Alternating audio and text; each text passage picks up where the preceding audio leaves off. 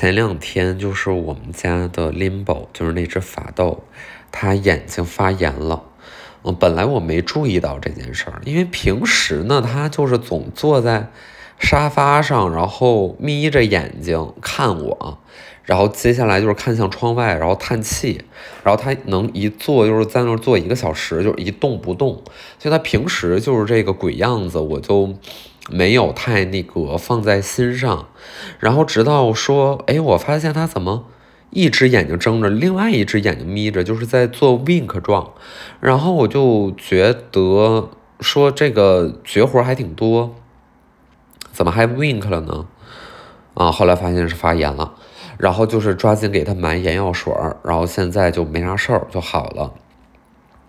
但是呢，这几年就是 Limbo 的，他这个胡子啊，就是嘴唇、嘴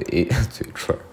嘴周边的这一圈，就是从黑毛变成了白毛。因为我是二零一四年开始就是养它，成为一家人，然后现在这也快十年的时间了吧？就是按照狗的年龄来讲，它也是一条中老年狗了。那可能再过几年就要面对它要离开这件事儿。然后就是从他这个胡子变白的那个阶段起，哎呀，我就是觉得，虽然他现在身体还是挺健康的，就是但但是不知道不知道这个事儿该不该想和这个事儿怎么想，我不知道其他养狗人养猫人会不会有同样的一个一个感觉啊？因为就是绝大多数情况呢，就是他们的寿命。就是还是会比你的短，对吧？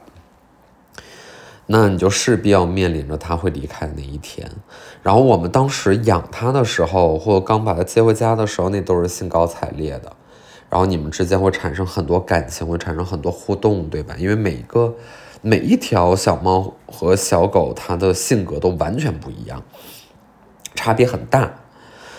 嗯，然后你们都有你们自己的经历和故事，所以我。我我我我我不知道，就是我到底后不后悔这个决定，就是后不后悔我当初选择嗯迎接纳入一个新的生命体到这个家庭里来，嗯，所以我觉得养狗是个麻烦事儿，它其实不是说。每天那个照顾啊、遛啊、洗澡啊，那个麻烦，就你能给自己每天贴张面膜，对吧？嗯，就就也是能照顾照顾狗了。我觉得更多的麻烦不是这个，而是我们倾注的这种巨大的心力和总有一天要面临这种离开要怎么样也好的那种呃未知和势必要。有一个康复和接受的时间，然后也确实不太会说，就是如果你养猫养狗了，然后你还心特别大，他们离开了也无所谓，对吧？就是那就 不太可能，嗯，所以我不知道，我就是前几天因为他这眼睛发炎这个事儿，我觉得说他他就是也也老了，然后我就是开始展开这个自动联想。就如果有一天他现在在外面呼呼大睡呢，现在什么事儿没有，但是有一天他就是离开了，嗯，可能也不太，不太会给他办场葬礼哈，就是有点，嗯，不知道。但如果有这么一个环境让我，嗯，像是电影里边就是谁离世了，然后亲朋好友上去说两句吧，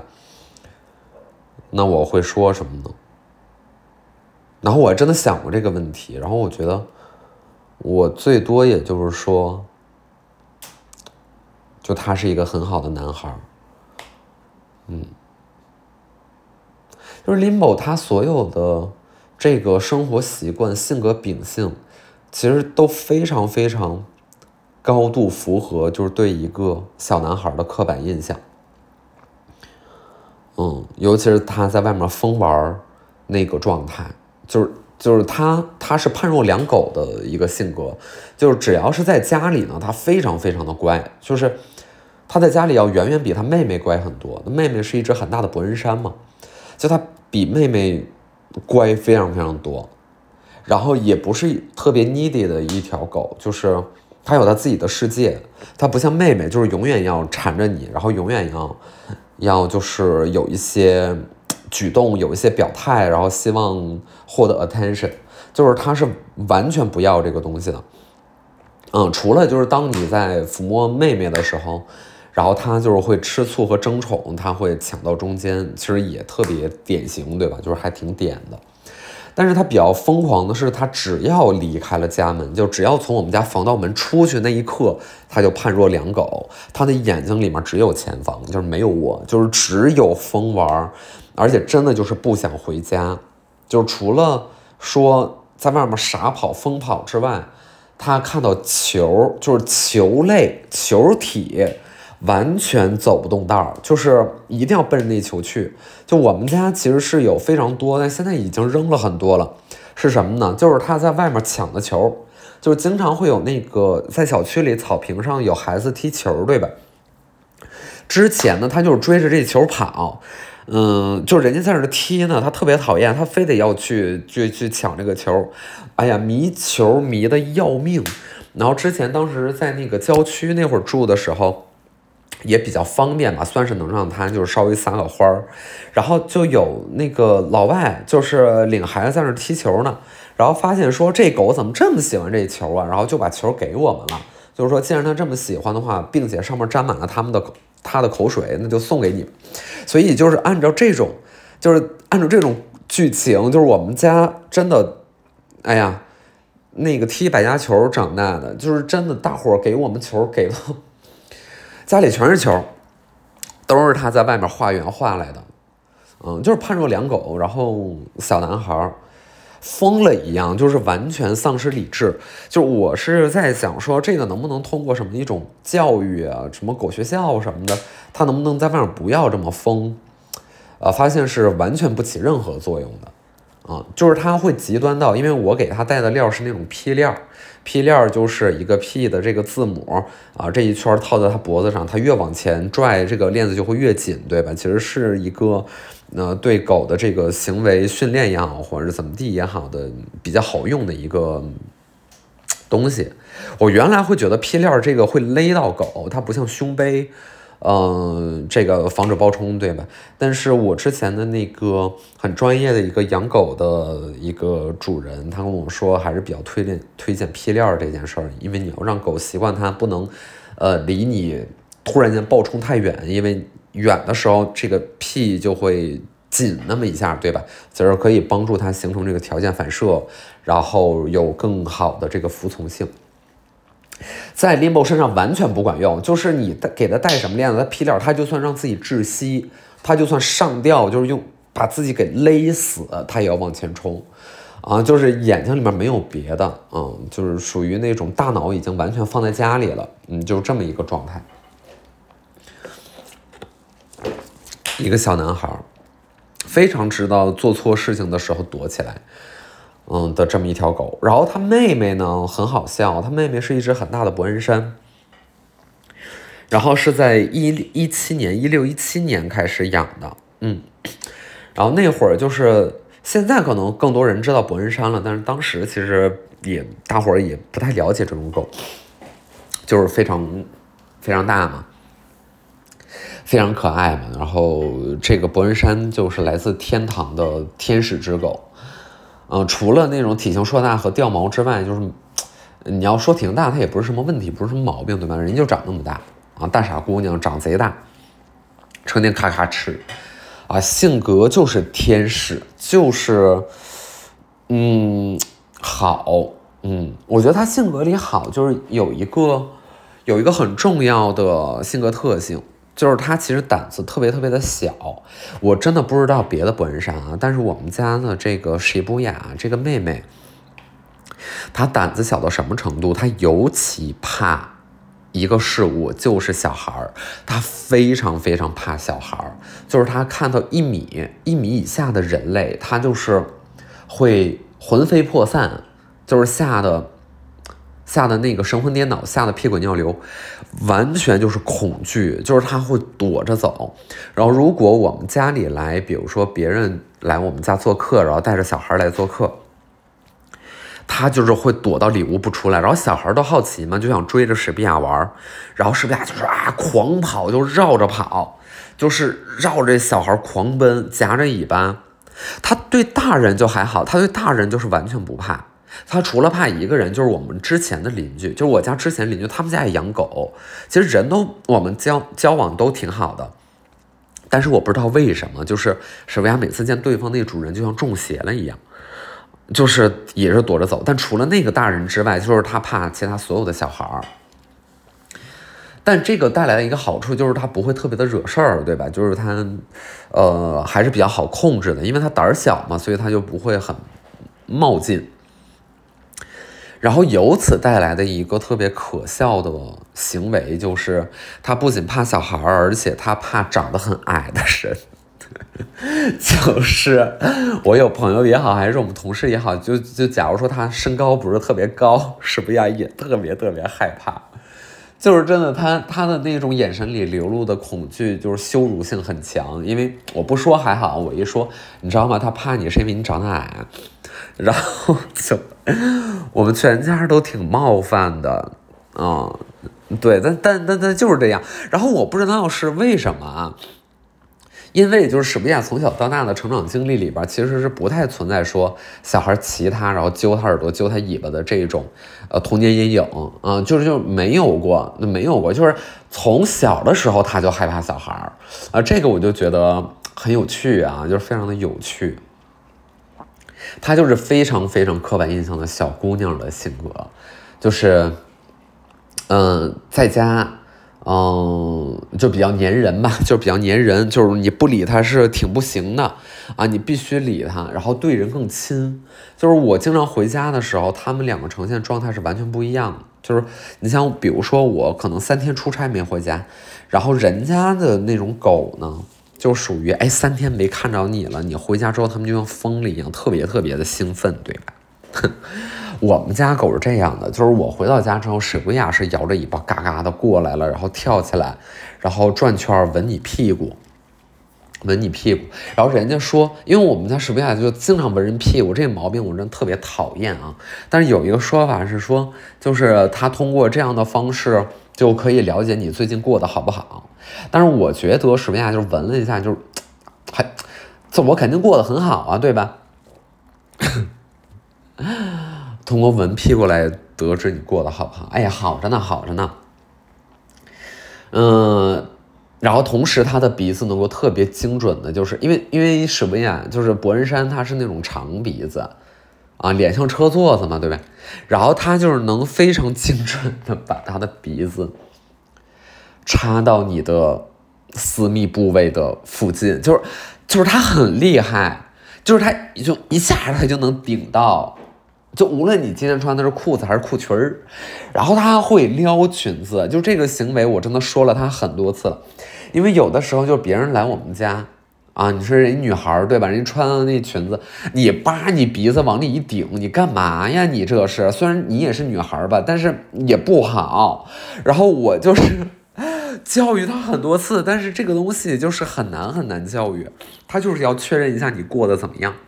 就一定要把鼻子往里一顶，而且又顶得很准，就很尴尬。然后我们家另外一位呢，就是 Limbo 呢，就是我每次回家真的连理都不带理我一下的啊。你说他跟我感情好不好？他跟我感情好，但是我三天不回家，他就是会怎么样？我开门了，我进来之后关门，砰当一声，而且我故意发出很大的声音。啊，然后他就会徐徐的把他的沉重的头从这个沙发上抬起来，然后看我一眼，确认是我，然后继续再把头给趴下，就是完全不会到我的脚边身边去摇他那个本应该存在但已经消失的尾巴，幻肢，就本应该摇它的幻肢，就是没有，就是没有，没有一种迎接，没有怎么地。然后我妈就是很喜欢自我催眠，就是。她很喜欢用各种各样的迹象来显示出这个狗是多么的仁义通人气，比如说什么呢？比如说他们带我妈带这狗在那个秦皇岛生活，然后我好久没去了，我去拜访一下，然后我们就是希望说那个狗它能够因为故事里都是这么写的，就是离这个村口还有五百米呢，这狗就闻风而来，闻讯而来，就是从你们家挣脱它那个枷锁，一路跑到村口，然后对你摇尾巴，对吧？童话故事里都是这么写的。其实我们家狗真的不是，我觉得每一次都是我进门，他们要花将近一分钟的时间来确认我他妈是谁，就是真的会记不清我。我心想你们。你们的主人，我就算再百变，你还是能够通过这个音音容笑貌，就是大概能了解一下，是我他妈是你主人，好吗？就是我觉得他们至少要花一分钟的时间才能够呃逐渐的确定，OK，好像是姜思达这一逼。然后呢，就史比亚确认好了，就是脑回路真的太长了。哎呦，就是那反射弧。花了将近四五十秒，终于确认了是我，然后就开始吻我下体，对吧？就是我老三样了，我已经说过了。Limbo 就是不太会理我，就是他也没有那么的激动。然后我妈每次就是说：“哎呀，你快看呢，他们都激动哭了。”我妈很夸张，说：“哎呀，你看 Limbo 都流泪了，他，他哟，天哪，他都激动哭了。”然后我就是瞪大了我的眼睛看林宝森哪儿哭了呀？我怎么没看到流泪呀？怎么哎？怎么在你眼里他们就在流泪？然后他们就是在咱们俩看的是同一个世界吗？我怎么看到他是在旁边叹气呀？没有没有说很激动吧？但是我妈就是特别坚信说这两个狗太通人气了，太。我们东北讲话就是很仁义，就是说，那个懂事儿啊，认主人，重感情。我没觉得，我觉得他俩就是反应又慢，然后又冷淡，又冷淡，尤其是这个 Limbo 啊，真的很冷淡，很静默。但是再静默呢，也没有我们一同事，就是现在也是前同事了啊，但是关系也特好，就是他们家的那狗，他们家那狗是一个。雪纳瑞再静默也没有那条狗静默，就是那个雪纳瑞叫圣雄，就是我们这个前同事呢，就是养了一只，因为他自己是高度洁癖，真的是人洁癖狗遭罪。我跟你们说啊，就如果你真的太洁癖，或者你身边哪个朋友洁癖，你就不要养狗了。就是他洁癖到。我不知道其他狗主人会不会这么做，但是它真的很夸张的，就这个狗就是稍微脚沾点地，下面沾点地，回来它不是说给这个脚这个狗脚擦擦就行，你像很多老外他连擦他都不擦，对吧？人都穿鞋进屋呢，就是就是不太会管这个事儿，然后他会洗，就是他每次这个狗咱们回家，他会把它哦一秒就是抱到浴室里面去把这个狗脚用流水给洗干净。可能也是个挺干净的习惯吧，然后呃，确实，但我做不到啊！我真的，你像我们家那博人山一百三十斤，我给它再抱进去，再给它洗脚，我说我干嘛呀？我宁可加脏点，对吧？这都是取舍。然后它是属于那种每天会抱着，就这不重要。OK，就是说这个他们家圣雄这条狗是怎么着一个一个极致静默呢？就是这条狗，你给它放在台子上，你给它放到地上，它可以站在那儿，就是一个小时不动弹。就是它完全可以站在那儿一个小时不动弹。它和人，就是它没有任何主动的互动，以及你怎么弄它都可以。就是你把它抱在腿上，它就会放在那儿；然后你把它倒过来，它就会倒着躺在腿上，它也不会有说。什么一些扭动，它甚至连腿都不会动一下，就是你怎么抱它都行，然后一声不吭，完全没响声。就是它偶尔会有的响声是那个你踩到它脚了，它可能会叫一下。你为什么会踩到它脚呢？是因为它太安静了，你根本注意不到它。因为之前我那同事。他每天会带着圣雄来上班，所以我们办公室的同事也也跟这狗都熟了。但是有的时候你还是很难免就注意不到它，因为它太安静了，它没有任何声音啊，就是这条狗没声。然后我们那个前同事他大概也是这样的人，就是他也是属于那种橡皮泥人格，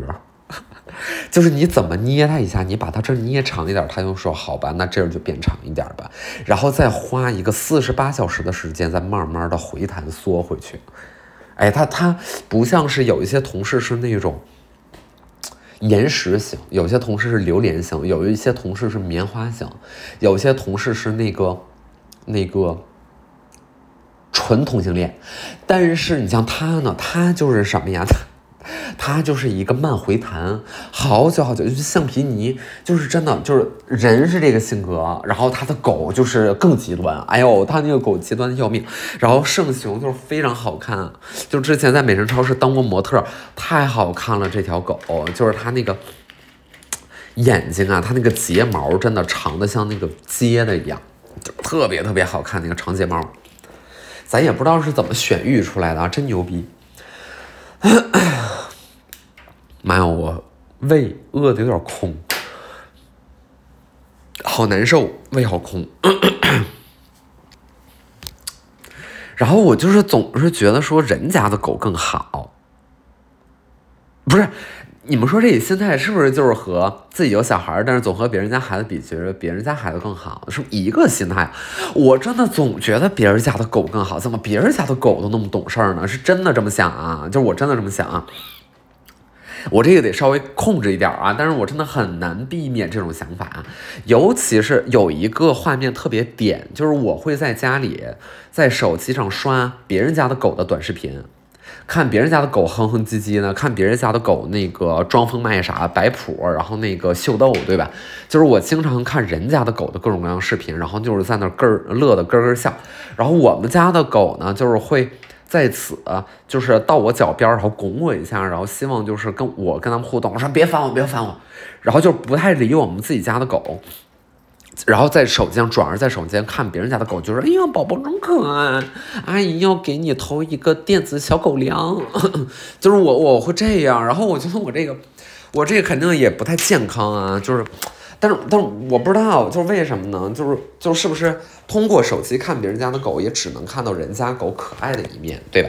那也不用给说这条电子狗就是把屎把尿的，也不存在说一天得遛它三百遍，然后对吧？要花这么多心力，就是你看这种电子狗多好啊，它只会展示它最可爱的一面给你看。然后，哎呦，我特别喜欢好几个，就其中有一个是。那个黑的拉布拉多叫啥来着？我忘了，你们可能知道，就是小红书上有。那狗能说人话，我的妈呀！那狗，那狗太厉害了，那条狗真的能说人话。有个俩字的名字我忘了叫啥了。哎呀，它咋它咋能它咋会说话呢？那个狗真的太厉害了，拉布拉多本来它就是特别聪明，然后那个宝宝就是长得又好看，然后又会说话，特别特别的可爱。然后就像是国外有一个那个 YouTuber，他们家那狗不是特别红吗？就是他们家狗会踩那个电子小按钮，然后跟你互动，跟你交流。就是它踩不同的按钮代表不同的意思，什么我饿了，我要出去玩儿啊，我爱妈妈什么的。而且它比较高难度的是。它的那个电子的那个脚踏板是名词加动词，就是主谓宾结构。它不是说一句话就是我要吃饭，就是踩那句话，是先踩我。然后先踩吃饭啊，然后再踩吃饭，就是它是有语法结构的。然后那条狗它就会按照那个踩，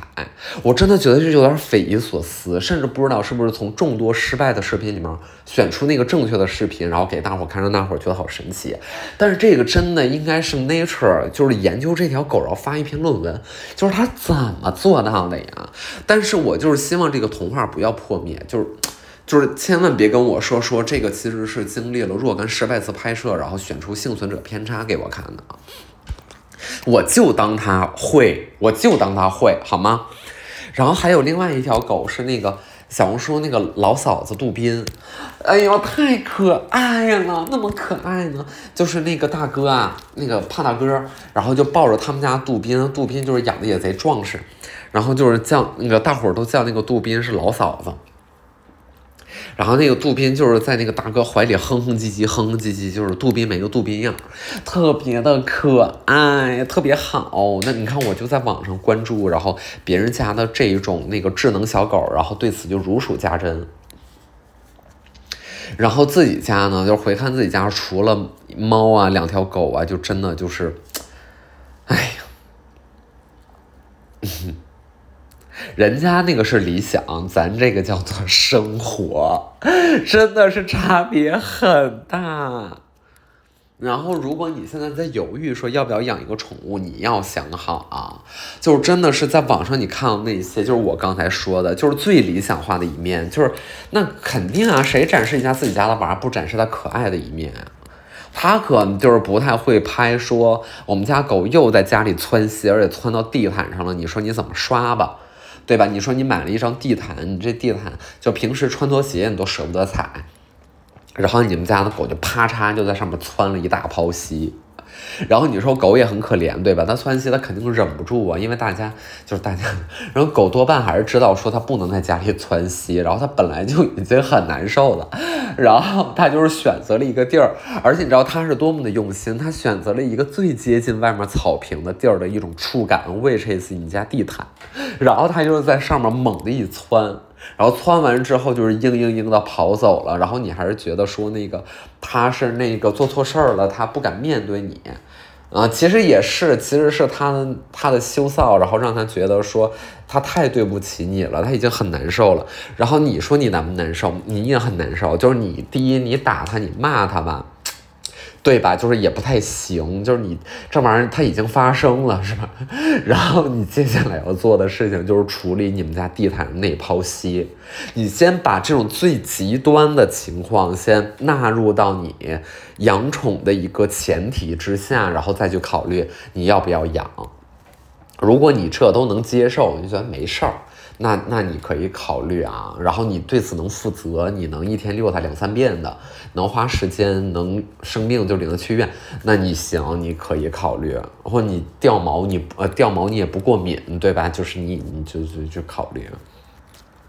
之前呢，我有一个一个约会对象，他因为那会儿就是我们家两条狗，一只猫都在家里，然后。那会儿就是有一个约会对象，他是怎么着呢？他们来我们家，他来我们家，然后他是严重的猫毛过敏，而且就是他是很奇怪，就是他只对中国猫过敏。我不知道是不是根据不同的那个地方，就是我觉得应该是有关系，就是本地特色菌种就是不太一样，对吧？就是这为什么就是澳大利亚，呃，就是他们比如说你入境的时候，对于但凡和生物相关的东西，又查的那么那么的严。因为真的每一个水土，它的那个当地的菌落都不太一样，然后可能中国的猫，如果是中国的野猫或怎么地，外面的散养的猫都可能会带一些独特的菌，和它老家本地的菌还不是一种菌，所以它在老家呢，它对猫是不过敏的，但是它一来中国，它对于中国的猫只要是接近了，它就是他严重到可以进医院。就是真的，就是会立刻冲到医院里边，因为他再不接受那个治疗，可能就会窒息，因为过敏非常严重，脖子可能就是什么那个呼吸道都肿大，然后就会窒息。好吧，我就先把这个情况渲染的很严重，接下来告诉大家发生了什么，就是他那天来我们家，然后虽然啊，对我想起来了，那阵猫狗不在家，但是我们家毕竟养过，所以家里有一根猫毛是非常非常有可能的，对吧？然后他进来之后呢，我们两个就是正常啊进行那个约会的交流啊，就是交流，然后交流一下午，然后完事儿之后呢，他说：“哎，等一下，我好难受。”他好难受，然后然后我说：“哎，你是不是那个？你是不是？”不幸接触到，因为我知道他过敏。我说：“你说不幸接触到，我们家可能是飘了一根毛，然后他就肿了，然后他他没有窒息，但是他他就是那里肿了，就是啊，就是就是他的他的那个。”兵器不是他的那个餐具，不是他的那个他的那个肿了，我一点都没瞎编。然后他就捂着，然后蹲在地上，然后我当时就是不知道啊，我还很贱，我就碰了一下，他说你离我远点儿，他很生气。哎，算了吧，下期再说吧。